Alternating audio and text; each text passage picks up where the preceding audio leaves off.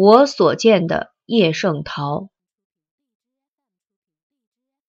我第一次与圣陶见面，是在民国十年的秋天。那时，刘延龄兄介绍我到吴淞炮台湾中国公学教书。到了那边，他就和我说，叶圣陶也在这儿。我们都念过圣陶的小说，所以他这样告我。我好奇地问道：“怎样一个人？”出乎我的意外，他回答我：“一位老先生嘞。”但是严玲和我去访问圣陶的时候，我觉得他的年纪并不老。指那朴实的肤色和沉默的风度，与我们平日所想象的苏州少年文人叶圣陶不甚符合罢了。记得见面的那一天是一个阴天，我见了生人，照例说不出话。圣陶似乎也如此。我们只谈了几句关于作品的泛泛的意见，便告辞了。严玲告诉我，每星期六，圣陶总回陆直去。他很爱他的家。他在校时常邀严玲出去散步，我因与他不熟，只独自坐在屋里。不久。中国公学忽然起了风潮，我向严玲说起一个强硬的办法，实在是一个笨而无聊的办法。我说只怕叶圣陶未必赞成，但是出乎我的意外，他居然赞成了。后来细想，他许是有意优容我们吧？这真是老大哥的态度呢。我们的办法天然是失败了，风潮延宕下去，于是大家都住到上海来。我和盛陶差不多天天见面，同时又认识了西帝、雨桐朱兄。这样经过了一个月，这一个月实在是我的很好的日子。我看出盛陶始终是个寡言的人。大家聚谈的时候，他总是坐在那里听着。他却并不是喜欢孤独，他似乎老是那么有味的听着。至于与人独对的时候，自然多少要说些话，但辩论是不来的。他觉得辩论要开始了。往往微笑着说：“这个弄不大清楚了。”这样就过去了。他又是个极和意的人，轻易看不见他的怒色。他辛辛苦苦保存着的晨报副章，上面有他自己的文字的，特地从家里捎来给我看，让我随便放在一个书架上。给散失了。当他和我同时发现这件事时，他只略露惋惜的颜色，随即说：“由他去莫在，由他去莫在。”我是至今惭愧着，因为我知道他作文是不留稿的。他的合意出于天性，并非阅历世故。矫揉造作而成。他对于世间妥协的精神是极厌恨的。在这一月中，我看见他发过一次怒，始终我只看见他发过这一次怒，那便是对于蜂巢的妥协论者的蔑视。蜂巢结束了，我到杭州教书。那边学校当局要我约盛陶去。盛陶来信说，我们要痛痛快快游西湖，不管这是冬天。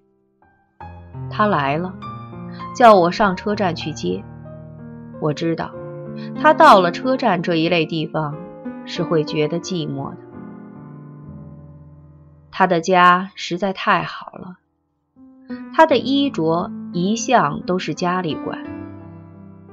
我常想，他好像一个小孩子，像小孩子的天真，也像小孩子的离不开家里人。必须离开家里人时，他也得找些熟朋友伴着。孤独在他简直是有些可怕的。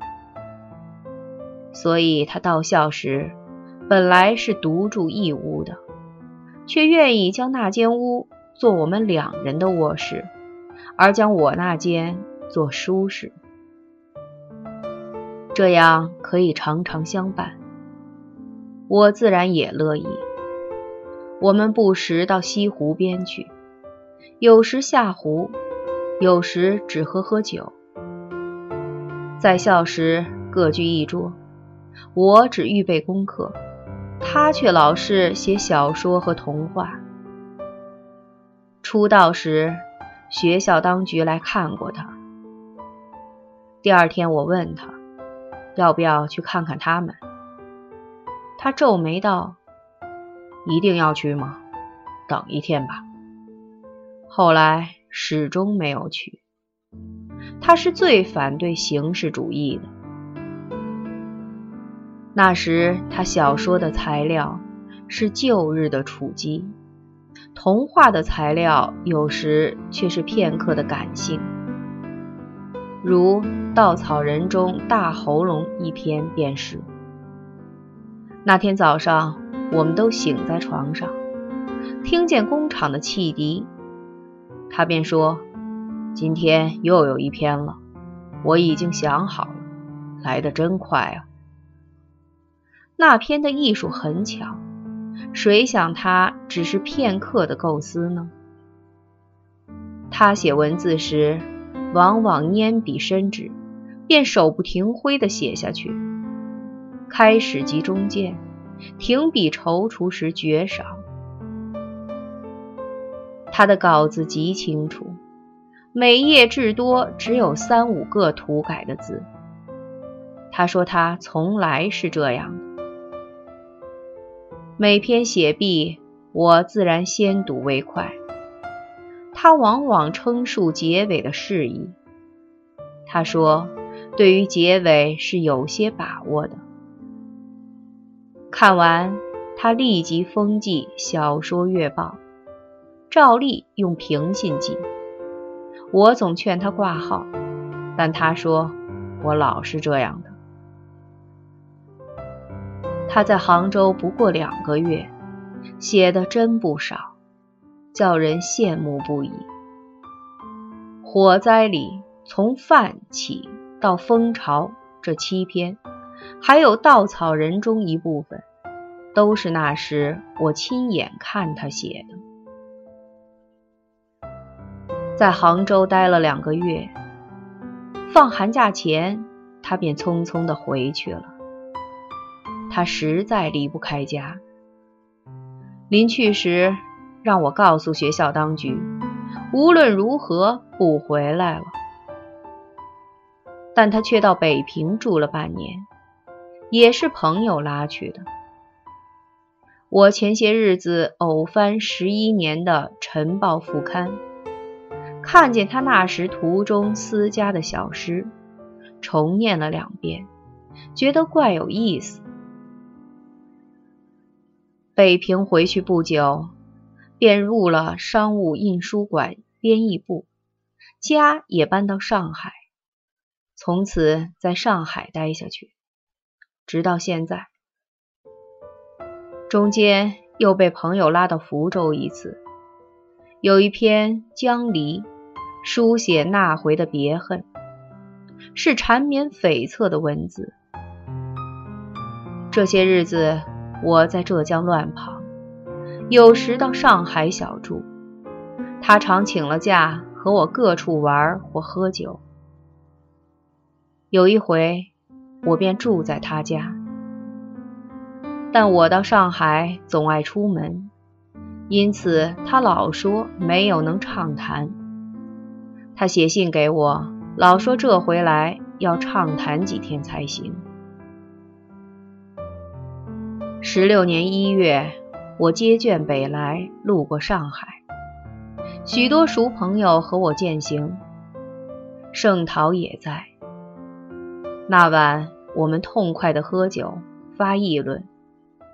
他是照例的默着，酒喝完了，又去乱走，他也跟着。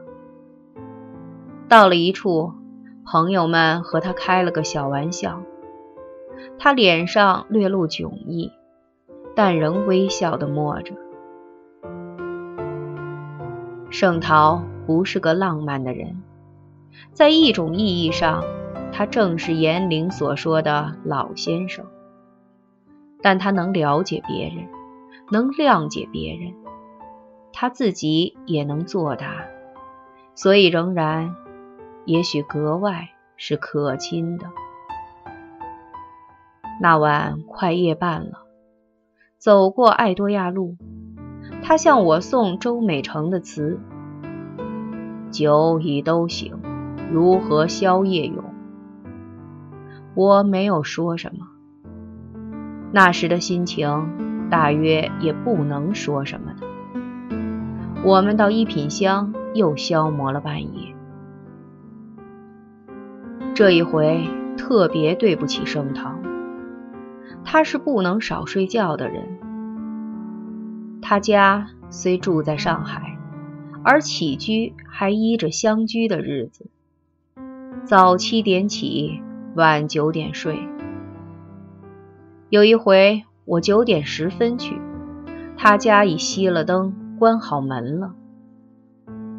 这种自然的、有秩序的生活是对的。那晚上，伯祥说。圣兄明天要不舒服了，想起来真是不知要怎样感谢才好。第二天我便上船走了，一眨眼三年半没有上南方去，信也很少，却全是我的懒。我只能从盛陶的小说里看出他心境的千变。这个我要留在另一文中说。盛陶这几年里似乎到十字街头走过一趟，但现在怎么样呢？我却不甚了然。他从前晚饭时总喝点酒，以半醺为度。近来不大能喝酒了，却学了吹笛。